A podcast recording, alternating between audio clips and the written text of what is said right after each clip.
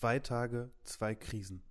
Ein Kommentar von Can Dündar. Die Politik in der Türkei schert sich weder um eine Pandemie noch um ein Wochenende. Deshalb sollte man in diesen Tagen nicht früh schlafen gehen. Es kann immer noch etwas passieren. So nahm die Krise in der Nacht von Freitag auf Samstag um 22 Uhr ihren Lauf. Die Krise in der Nacht zum Montag erreichte ihren Höhepunkt um 22 Uhr, noch am Sonntag. Aber wie die Krise am Freitag erlosch auch die Krise am Sonntag schnell wieder. Fassen wir zusammen. Wissenschaftler fordern seit Wochen die türkische Regierung auf, Ausgangssperren zu verhängen. Die Regierung hingegen stellt sich bislang taub, weil sie den Menschen, die zu Hause bleiben, nicht würde helfen können. Zudem droht der Stillstand der Wirtschaft und damit ihr Kollaps. Dann hat am Freitagabend um 21.44 Uhr das Innenministerium in 31 Städten Ausgangssperren über das Wochenende verhängt. Bis zum Beginn der 48-stündigen Ausgangssperren waren es noch zwei Stunden und 16 Minuten. Die Ausgangssperre wurde zuvor geheim gehalten. Nicht einmal die Verantwortlichen in den Kommunen wussten Bescheid.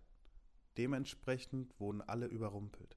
So entstand Panik. Die Warnungen Bleibt zu Hause wurden wörtlich zu Hause gelassen. Das Volk lief auf die Straßen, um einzukaufen. Vor den Läden entstanden lange Schlangen, Menschenmengen überfüllten die Gasse, wütende Bürger lieferten sich Prügeleien.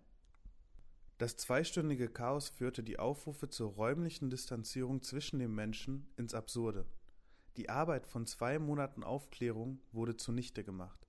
Die Regierung schuf ein Klima, in dem sich das Virus leicht verbreiten konnte. Welch Missgeschick, dem ein weiteres folgte. Innenminister Süleyman Soylu machte zunächst den Palast zum Mittäter, indem er sagte, dass sein Haus die Maßnahmen den Weisungen des Präsidenten entsprechend verwaltet. Dann aber war er wohl vom Palast gezwungen worden, zu sagen, dass er die Kritik erhalten und angenommen habe. Sonntagnacht gab Süleyman Soylu seinen Rücktritt bekannt. Süleyman Soylu ist einer der stärksten Minister der Regierung. Doch es ist bekannt, dass er auf Kriegsfuß mit Finanzminister Berat Albayrak steht, dem Schwiegersohn Erdogans, der andere Interessen vertritt. Deshalb wartete man gespannt darauf, was Präsident Erdogan nun tun würde. Die Antwort des Palasts ließ alles offen. Noch vor Mitternacht gab der Präsident bekannt, dass er den Rücktritt nicht angenommen habe Somit hat Zoilo zwar die Verantwortung für das Fiasko am Freitag übernommen, aber den Preis für diese Verantwortung nicht gezahlt.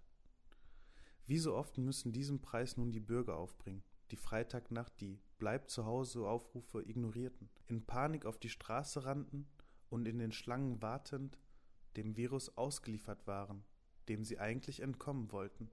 Leider können sich die Menschen vor einer schlechten Führung nicht effektiv schützen selbst wenn sie sich jede Stunde die Hände waschen, eine Maske tragen und Abstand halten. Ich wünsche Ihnen dennoch allen frohe Ostern.